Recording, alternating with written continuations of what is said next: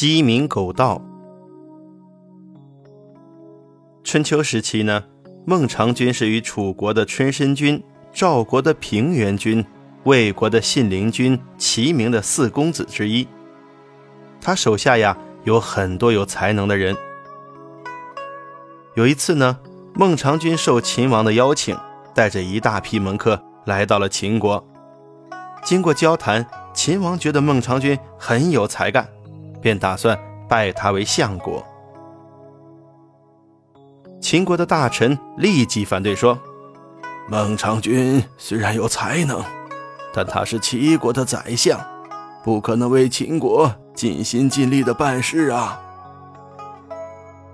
秦王觉得大臣说的有道理，便改变了原来的想法，并把孟尝君软禁起来。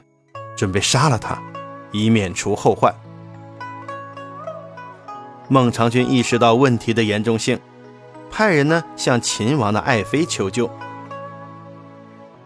秦王的爱妃表示啊，必须送给他一件白狐皮的大衣，他才肯帮忙。白狐皮大衣只有一件，非常珍贵难得，价值两千金。孟尝君已经将这件大衣献给了秦王。无论如何，孟尝君也弄不到第二件白狐皮大衣了。他和手下急得团团转，想不出办法。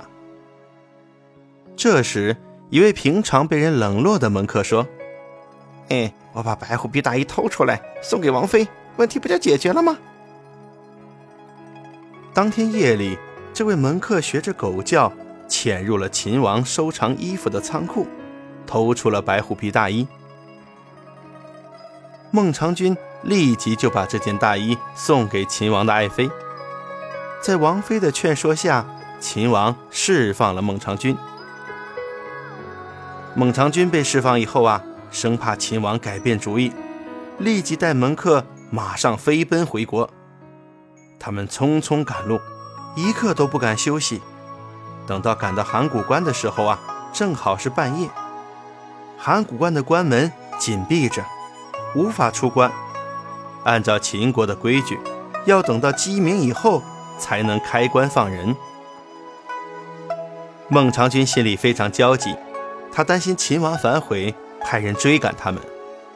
如果出不了函谷关，随时都有再度落入虎口的危险。正在此时。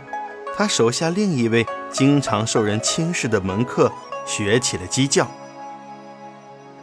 鸡叫声传出很远，附近的鸡也跟着一起啼叫起来。这个门客学的声音简直太像了。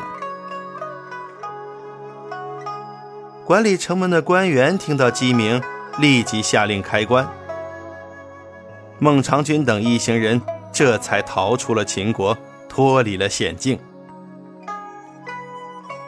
等秦王派出的兵马追到函谷关时，孟尝君早已进入齐国了，正在开开心心地欣赏着沿途的风光呢。鸡鸣狗盗，这个成语出自《史记·孟尝君列传》，鸣是叫的意思，盗呢是指偷东西。鸡鸣狗盗呢，是指微不足道的本领，也指偷偷摸摸的行为。